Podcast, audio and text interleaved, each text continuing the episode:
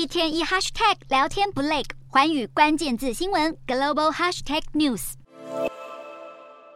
中国对周边国家军事胁迫日益增强，台海问题更是成为各界关注焦点。美国驻中国大使伯恩斯近期也参加了一场华府智库的活动，大谈台海情势与美中关系。关于各界对台海爆发冲突的担忧，伯恩斯指出，台湾海峡是全球海运重要渠道，如果因为冲突发生而被关闭，将严重冲击全球经济和货柜运输。为了避免这样的情况发生，伯恩斯呼吁美中应该建立有效对话。不过，这个方法在过去几个月以来却是阻碍重重，包括在去年佩洛西访台，以及今年二月爆发中国间谍气球事件时，都让美中高层之间的沟通出现停滞。伯恩斯一边敦促两岸和平解决争端，一边也警告北京不应该诉诸武力，并且强调美方将持续供应台湾防御性武器，来协助台湾加强威慑能力。近期，美国国防邮报就报道，美国空军已经替台湾国防部向加州的通用原子航空系统公司订购四架 MQ-9B 无人机，预计二零二五年完成履约，合约上限价格为两亿一千七百六十万美元。采购合约还将额外供应台湾两座地面控制站以及其他备用零件。华府为台湾取得更更多无人机将有助于侦查中国军方的行动。